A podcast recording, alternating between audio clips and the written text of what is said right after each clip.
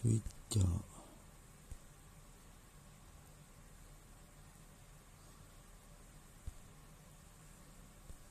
えーっと一応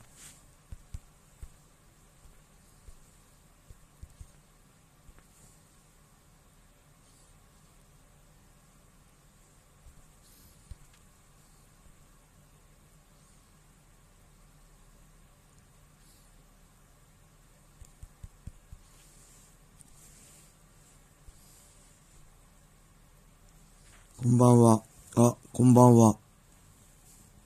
いやー、今ね、ジリぼっちを収録するか、ライブをするか、迷ったんですけど、あ、スーさんこんばんは。なんか収録するのもあれなんで、ジリライブにしようかなと思ってね、ライブしてます。な、なぜか、来人前は、僕のツイッターが炎上するっていうね、あの、お約束もありつつ、別に何も特別なこと言ってないんだけどね。当たり前のことしか言ってないんだけど、なぜかね、青木にリツイートされると、荒れるというね、軽く炎上するっていう、今日もクソリプがいっぱい来てますね。えー、まあ、ちゃんと見てないんだけどね。そう、雷神ですね。すごかった、今日も。まあ、毎回すごかったですね。毎回すごいね、雷神の。ここのところ神がかってるっていうかさ、なんかすごいよね。どの大会も。ね、みんな好きなんだね。まあ、雷神そんだけ注目されてるってことが別に普段全然、いや、大体なんかクソリプしてくる人はね、えー、あれです。ちょっと見に行くとね、フォロワーがね、えー、1とかね、あの、0とかね、ほとんどつぶやいてない、そういうのなんていうの？クソリプ用アカウントみたいなね、やつですね。はい、いい試合でした。いいイベントだった、マジで。ちょっとね、あのーまあ、M、キックはね、わかんないからあれだけど、第2試合のね、伊藤くん、伊藤誠一郎選手と橋本くんたくんね。あ、そう、ステアカ。そうそう、ステアカってやつね、ステアカってやつです。これも、びっくりしましたむ。むしろ、まあ、伊藤くんすごかったけど、橋本選手のね、なんだろう、初めて試合見たんだけど、あの、なんだろう、すごい抜けて、リラックスした感じね。あれすごいですね。僕は力みまくって、力みまくってるタイプだからね。もう、ちょっとびっくりしました。そう、金原くんもね、強かったけど、もう、練習仲間はさ、みんな、あの、金原くんのさ、強さ知ってるけどさ、なかなかそれがね、表舞台で表現されないっていうか、で出てなかった。まだ完璧出てなかったけどね。ああね、衰えない。38歳だよ、金ちゃんも。俺の5個下か。すごいよね。俺ももうめっちゃ練習でやられたからな、金ちゃんに前蹴りめっちゃ食らいまくって、死ぬかと思ったからな。金ちゃんとやんの怖かったもんね、スパーリングも。あ、S さんどうもです。オフィスありがとうございました。クソリプを送る人はツイートの本質が、ああね、まあ俺もひねくれてるからさ、ひねくれたツイートしかしないからさ、まあ分かりづらいっちゃ分かりづらいんだけど。茨城の TK、あ、けどね、世界の TK も茨城済みですよ。世界の TK も茨城で、茨城の焼肉屋でご家族とお会いしました。茨城に住んでます。ね、金ちゃんの前蹴りでものすごい、ね、もうめっちゃ痛いしさ、タックルに思いっきり膝合わされてさ、宮田戦の前とかさ、毎週火曜日ハーツ行って金ちゃんとやってたけどさ、もう、肩外れたかと思ったもんね、俺。あれ顔面に食らってたらやばかったよね。めっちゃ怖い。金ちゃんとのスパーは。T ブラッドにもね、2回ぐらい、USC の前とかかな、来てくれてね、スパーしたけどね。いや、もういつも、あれですね、もう、試合より怖いような感じですね、金ちゃんとのスパーは。そして、そう、橋本選手ね、負けたけどまた見たい。フライ級盛り上がってきたね。伊藤祐樹選手も強かったね。あの、前回もね、左ストレートだっけ適応したけど、今回も、まあ寝技もしっかりできるっていうのはちょっと見えたんで、うん。すごかったですね。フライ級やっぱり来年グランプリやるのかなうん。ね中村優作選手のね、あの、めっちゃ顔緊張してるのに頑張って、あの、ちょっとおちゃらけたポーズ、リングコールでやる中村選手もすごい好きですね。はい。あ、ゴミちゃん、セコンドだったでしょ？安倍選手の。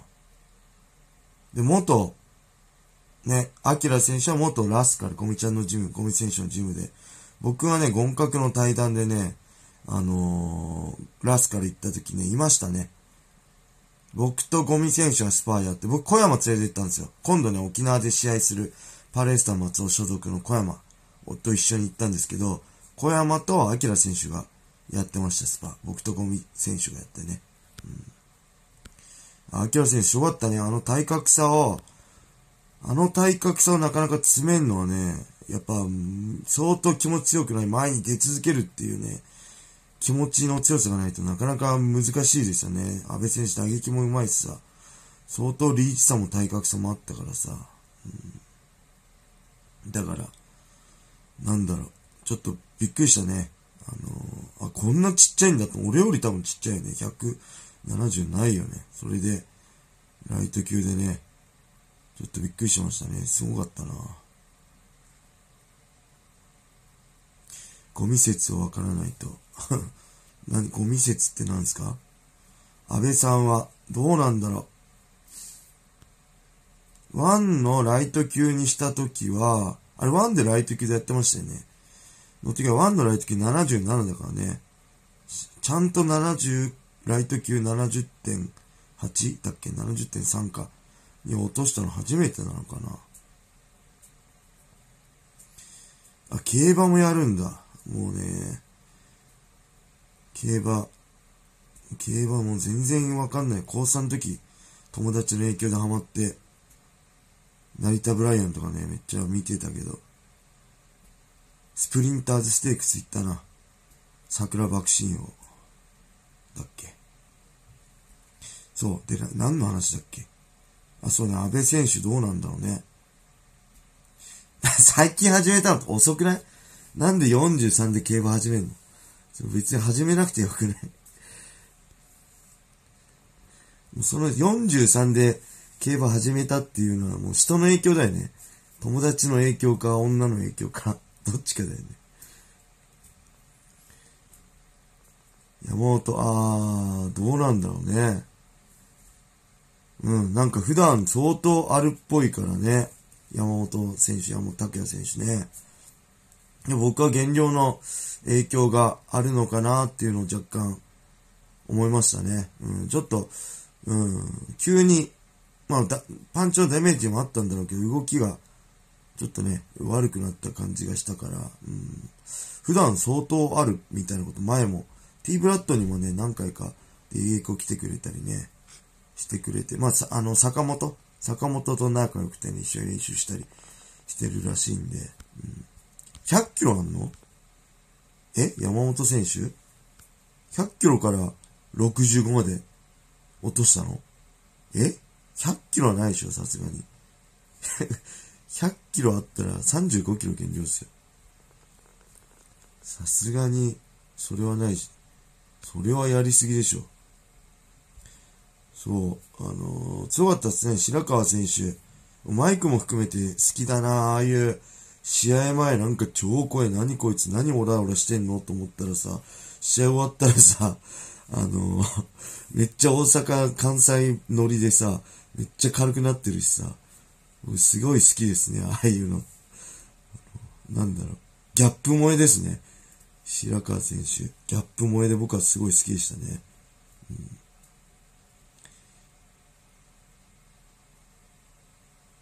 うん、え、マジで？本当に100キロあったの？すごいね。なんか確かにめちゃくちゃ減量してるとは、まあ言ってたんだけどさ。すごいな。35キロ減量か。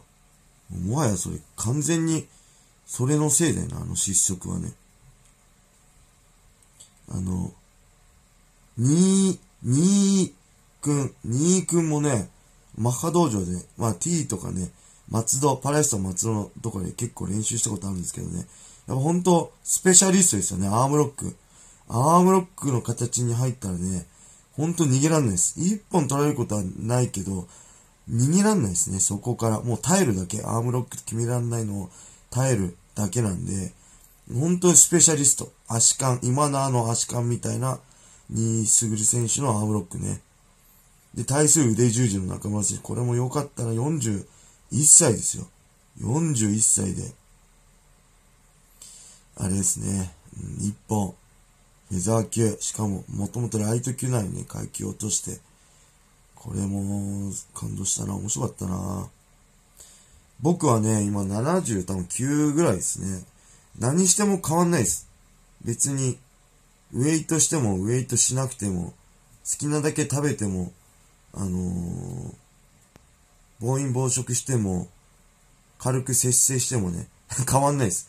ただその、体の、何？体組織っていうの？体脂肪が落ち、落ちたり、脂肪が落ちたりはあるけど、基本的にね、78から80の間を常に行っていきたい。多分この辺が一番健康的なんでしょうね。うん。77とかになっちゃうと、ちょっと体、うん、ちょっときついかなっていう感じ、体感はあります。あとは、これ、どうしよう。ログ、ログっていうのを残そうかな。いつも消しちゃうんだけどね。あと何か、聞きたいことあったらコメントください。誰がね、来てるかわかんないんですよ。ライブ、昔は誰が来ましたってね、あったんだけど、今誰が見てるかもわかんないんでね。85キロあんの ?85 から、な、まあ70、15、15キロか。まあそれだったら許容範囲だよね。海外の選手が普通に90キロぐらいから落とすもんね。俺もフェザー級の時80ぐらいあったからな。あ、大島選手すごかったですね。もうあれアスリートですね。柔道でトップアスリートだったの。僕全然詳しくないんですけど、大島沙緒里選手。すごいっすよね、あの、足のかけてのテイクダウンとかさ。絶対できないよね。あの、普通の人じゃ。柔道なんですかね。柔道のトップ選手だったのかな。柔道は柔道だろうけど。すごいですね。あの体格差でももっと階級落とせそうですもんね。びっくりした。あれはね、あの人は強い。ちょっと、えー、スーパーアトム級？新しい波が入ってきましたね。うん、えー、あ、はじめまして、こんばんは。メインイベントは、やっぱり牛久くん、あっぱれですよね。いや、あのまま普通に試合がなってたらまだどっちがどうかわかんないけど、若干スタンドの打撃に差はありそうな感じで、時間が経てば経つほど、僕は斎藤選手も打撃がタイミング合い始めるんじゃないかな。この辺で、一回組に、組っていうか四つじゃなくてテイクダウン、タックル見せておいた方がいいんじゃないかなって思ったとこで、2ラウンド中盤ぐらいですよね。いきなりの飛び膝でカットってね。いやー、感動した。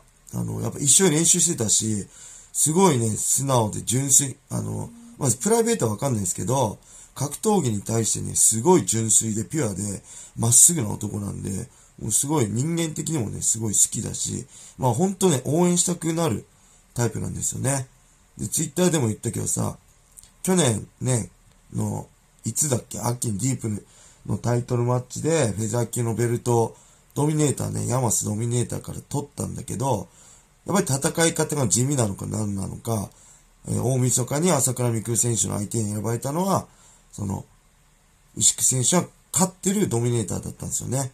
やっぱそれ本当、牛久くん、牛久選手からしたらすごい悔しいと思うし、あのね、あの、まあ、言葉には出さなくてもすごい、なんだろう、そういう悔しい気持ちめちゃくちゃあったと思うんですよね。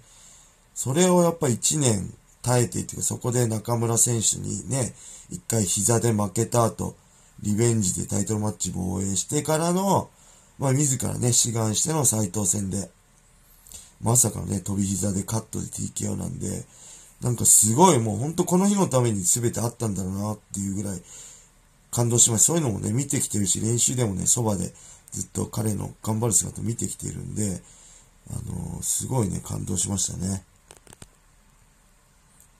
階級、あ、階級やっぱ1個下ですかね、大島選手は。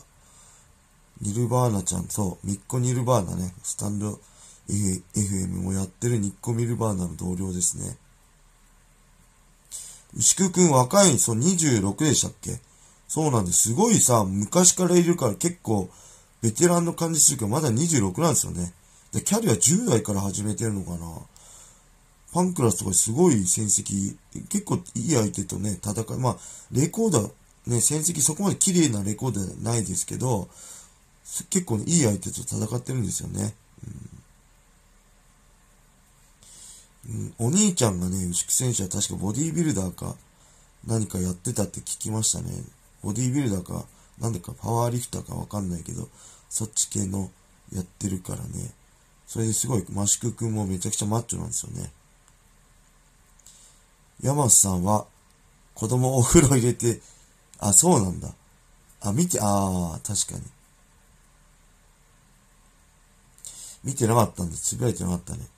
山瀬さん。ああ、そう。真面目で、本当高青年なんだよな。だから、あの、ジムのね、代表のコーチの横田くんの悪い影響を受けなきゃいいなと思ったけど、マイクもピュアで良かったですね。あの、横田くんのね、マイクは、もうひどいもんだからね。あのあれは影響受けなきゃいいなと思って、マイクも真面目でなんか好感持てますよね。まあそれを地味って言ったらさ、地味なのかもしれないけどさ、僕は、ああいう選手も好きですね。ああいう選手だけじゃつまんないかもしれないけど、いろんな選手いる中でああいう牛久くんみたいなね、真面目で頑張るタイプがいるっていうのはなんか、すごいね、あの好感持てます。っていうか多分会えばすごいみんな好 好感持つと思うんですね。応援したくなるタイプですね、牛久くんは本当に。うん、さあ、大晦日どうなるんでしょうね、これ。えー、どうなんだろうね。朝倉未来選手とやるのかな朝倉未来選手やクレベル選手は、斎藤選手とやりたいのか。まあ、朝倉選手だったら斎藤選手にリベンジしたいのか、えー、ベルトが欲しいのか。まあ、どっちなのかなっていう感じなんだけど、まあ、クレベル選手は、まあ、ベルトでしょうね。だから、斎藤選手ってよりは、チャンピオンであるうん、牛久選手とやりたがるんじゃないかな。なんで、うん。あ、そうなんだ。ミーウィーに来てるってことええー、あ、体強いですね、フィジカル。ほんと頑張るマンだよね。練習の時も頑張るマン。スクランブルも頑張るマンだしね。そう。で、誰、誰になるのか、大晦日誰だと思いますか？牛久選手の相手。えー、まあ、斎藤選手とのダイレクトリマッチのタイトルマッチ。朝倉未来選手とのタイトルマッチ、クレベル選手とのタイトルマッチ。まあ、あり得るとしたらこの3カードですよね。で、大晦日でやっぱ視聴率も取るしかないんで、うーんとね、お、まさか？行く？じゃあもう、あれだよ。中村大輔選手のようにさ、40代代表として来年の、あれだね。来年ないのか、ライト級は。ライト級グランプリね、出てほしいね。傷が、ああ、え？大晦日まであと2ヶ月か。傷、ああ、練習、傷が塞がって練習するにどのぐらいかかるんですかね。あの傷は。ミクル選手次第か。どうなんだろう。ミクル選手がもう、やっぱベルトを欲しがると思うんですよね。やっぱ、やっぱその団体の象徴であり、結果なんで、うーん、なんかね、やっぱベルト欲しいんじゃないかな。じゃあ、じゃあけど朝倉未来対牛久って言って、視聴率がどうかっていうと、やっぱクレベルとのリベンジマッチの方が、まあ、ストーリー的にもみんなは見たがるから、まあ、朝倉未来対クレベルのリベンジマッチ対、えー、斉藤選手対牛久選手のダイレクトリマッチっていうのも結構ありなんじゃないかな。うん、あ、そっか、クレベルがね、契約してを揺らされるのかどうなのかがあるのか、それも難しいですね。あまあ、ディープのね、北岡くんの負けは悔しくてさ、あのー、めっちゃ、なんか、八つ当たりしたらめっちゃ炎上したんだけど。何なんだろう。なんで俺いつも雷神の時炎上しちゃうんだろう。別に何も本当特別なこと言ってないんだけどな。なんか言われたら痛いだろうなっていうことを言っちゃうからかな。なんかね、我慢できず言っちゃうんだよね。そ余計なことをね、つい、図星な一言をね、言っちゃうんですよ、僕。そういうの昔から我慢できないんですよ。そう。で、青木さんに引用リツイートされると、クソリプが増えるんですよね。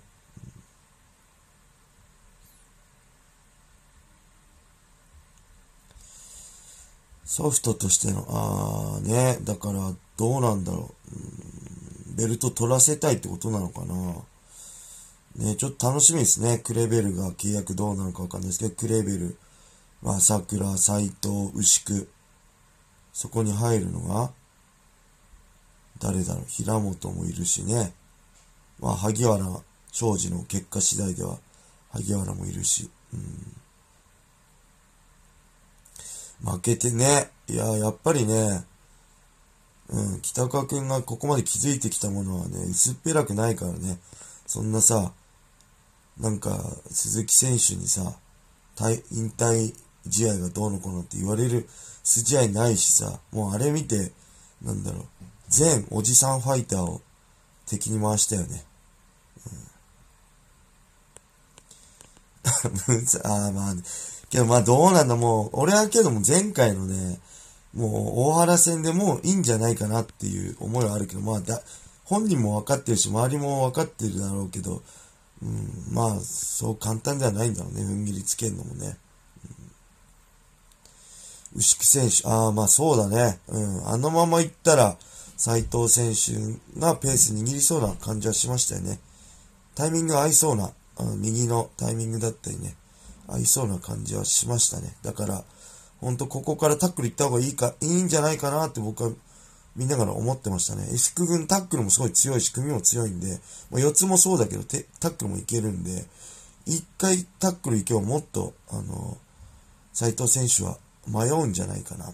ただ今打撃だけなんで、結構牛久くんの打撃はね、結構なんだろう、こう、ば、まあ言葉悪いけど、馬鹿正直みたいな感じで、あんまりフェイントとかそういう感じではないんで、そういうのも含めて、一回タックル入れとけばそれが、ね、斎藤選手の迷いになるから入れた方がいいのになと思いながら見てましたね。うん。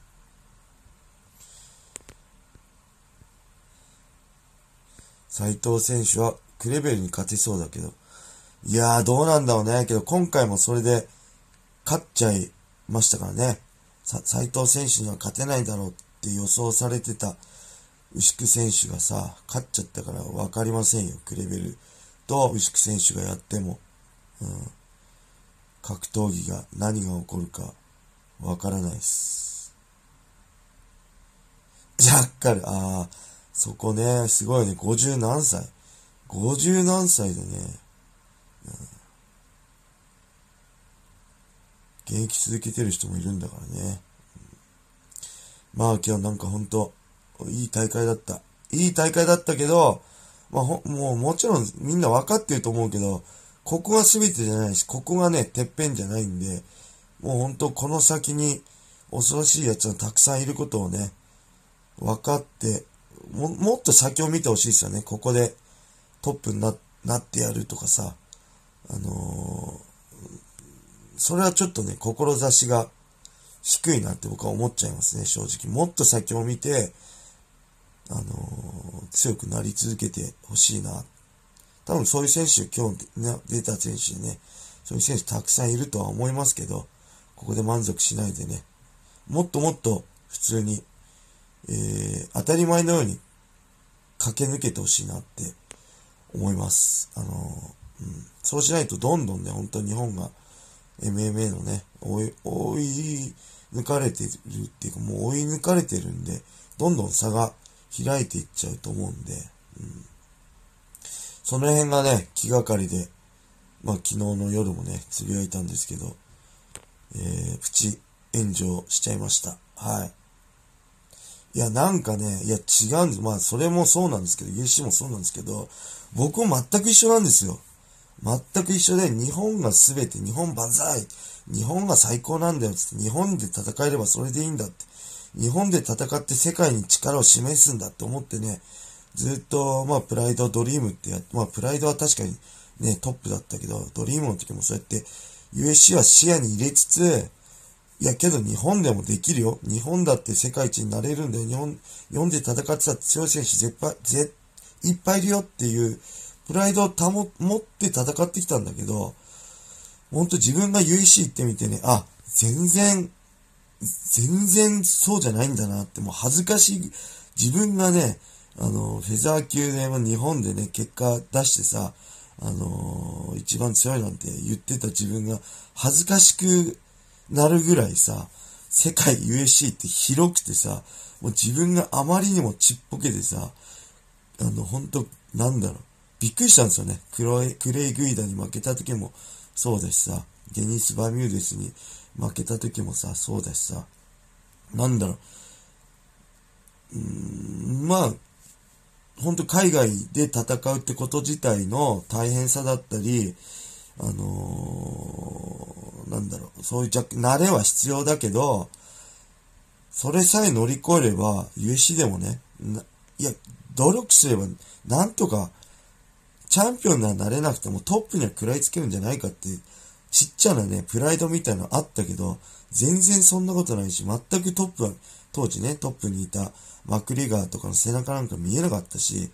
ジョゼ・アルトとかね、うん、その前の段階で僕は潰されてランカー、まあ、ベストラン10、トップ10のランカーのね、壁で潰されてきたんで、もうほんとね、うん、まあそれでもね、ほんと出てよかったと思うし、絶対これはね、ファイターであれば味わうべきだと思ったし、僕唯一ね、何か、まあ、心残りがあると思ったら、もっと若いうちにこの、その頂きを感じたかったなっていうのが、まあ、一つ、うん、あるんですよね。だから、もっと日本で結果出してからとか、もうちょっと日本でも生まれて強くなってからとか、そういうんじゃなくて、まあ、可能、いけるんであれば、今すぐ、その世界に行って、そこで、あのー、まあ、壁にぶつかってそれを乗り越えてって、そこでやらないと、本当にね、通用しないんですよ。日本でどんなにトップで頑張っても、また一からスタートだから、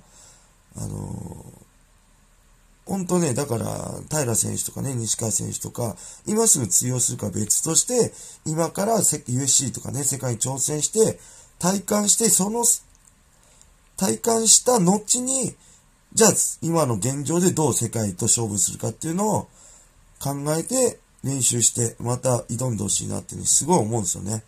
だから本当、雷神のね、トップ5、まあ、堀口君は別格でね、僕なんか語れるレベルじゃないぐらいすごいけど、他の選手にもね、ぜひね、そういう、頂きっていうかね、その世界をね、味わってほしい、味わってほしいんですよね。本当人生観が変わるっていうか、いや、俺って本当あの時、ドリームでめっちゃオラオラしてたけど、めっちゃ恥ずかしいな、みたいな。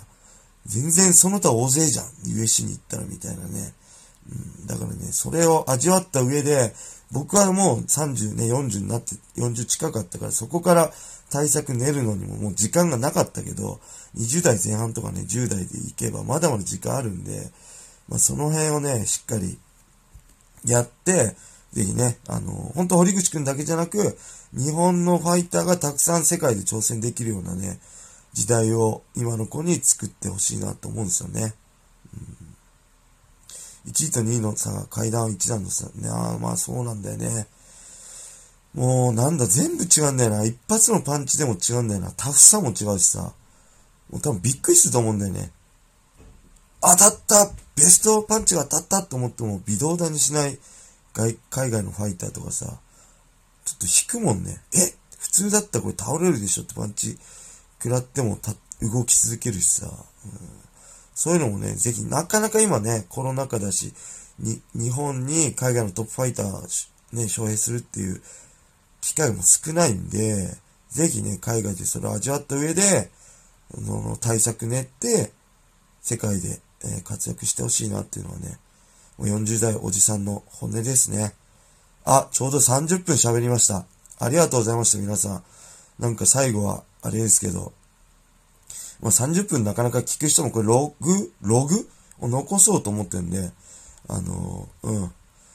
あの、ご参加してくれた方、ありがとうございました。またライブね、あの、時、たまにやりたいと思うんで、よろしくお願いします。スーさんありがとうございました。頑張ってね、同世代の星として。俺はね、ちょっと一本抜けちゃったけどね。あ、小林さんもお疲れ様です。S さんもありがとうございます。あ、キャンディーありがとうございました。S さんも、おしてもありがとうございます。またね、ジジラジオ皆さん聞いていただけると嬉しいです。小林さんもいたんだ。もっと早くコメントくださいよ。これ小林さんです。いつも G ラジオ一緒にやってる小林さんね。はい。それでは皆さん、良い夜を。まったねー。